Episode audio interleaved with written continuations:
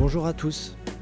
J'ai commencé à aborder, quelques épisodes auparavant, la datation des montres.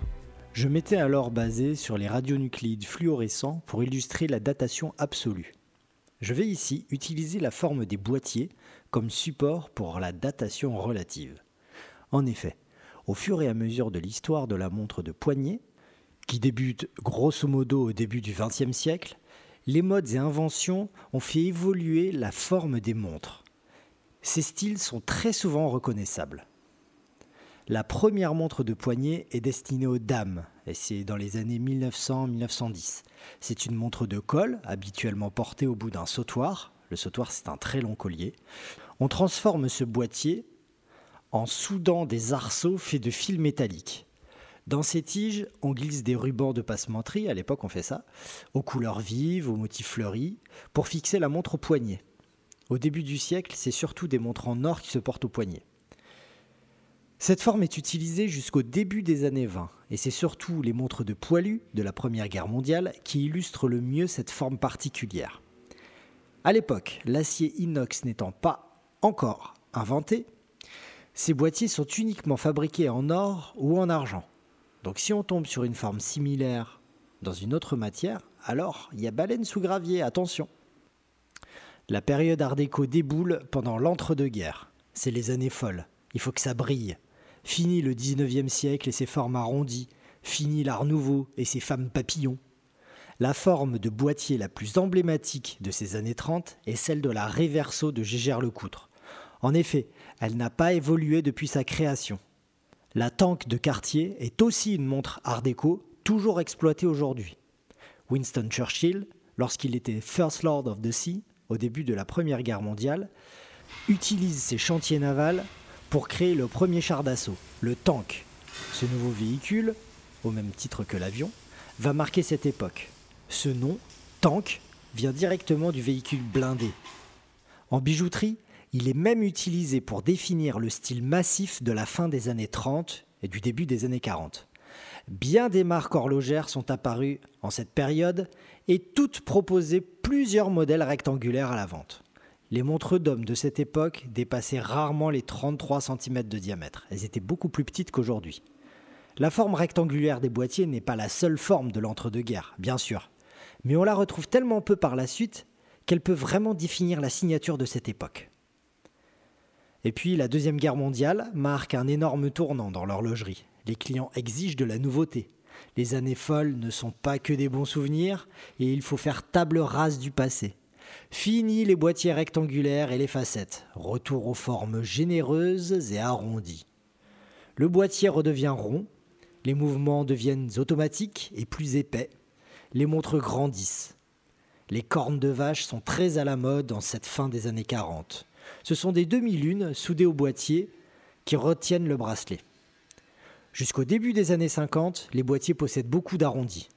Il y a bien souvent des gaudrons sur les bords ou sur les cornes. Les gaudrons sont comme des arrondis sculptés dans la masse, donnant l'impression que l'objet est fait de plusieurs tubes soudés les uns sur les autres.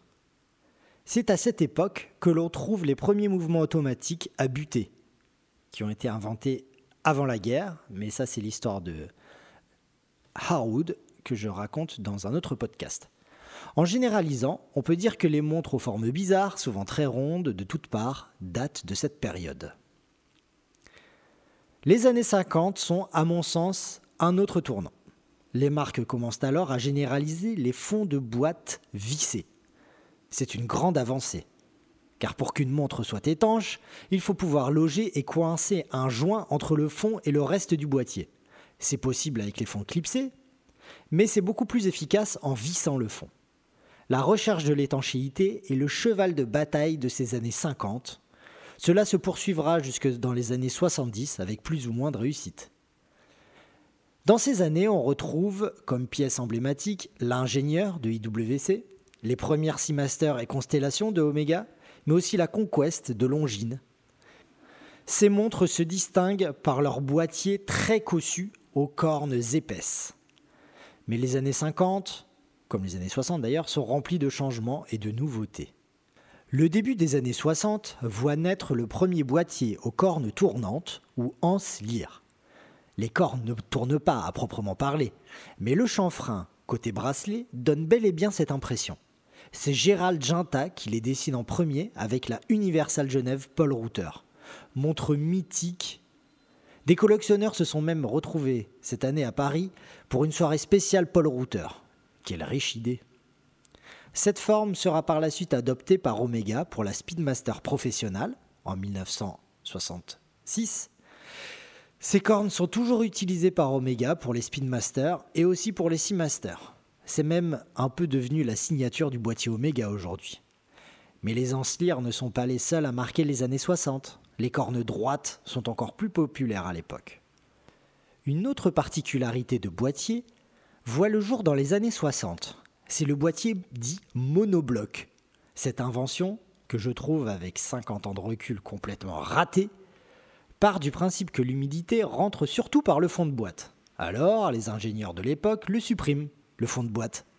Désormais, les révisions et opérations s'effectueront par le haut, en retirant le verre, pour accéder aux entrailles de la bête. C'est inutile. L'humidité rentre aussi par le verre et par la couronne, qui ne sont pas plus étanches qu'avant. Mauvaise pioche. Pour avancer, se renouveler, il faut aussi se tromper. On paye pour apprendre, non? Les formes assez sobres de cette époque, et plutôt consensuelles, mais avec le recul, c'est la période vers laquelle se tourne une majorité de collectionneurs. C'est toujours très facile à porter.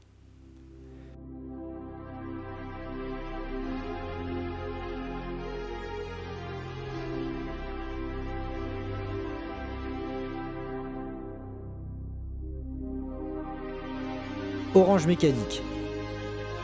2001, l'Odyssée de l'espace. C'est ce qui m'évoque les années 70. Les hippies aussi. Et les boîtiers tonneaux. Les boîtiers tonneaux arrivent en fait en 1968 pour les premiers. Mais c'est dans la décennie suivante qu'ils vont tout envahir. C'est la forme emblématique des années 70. Presque toutes les marques en ont produit, pour les trois aiguilles comme pour les chronographes.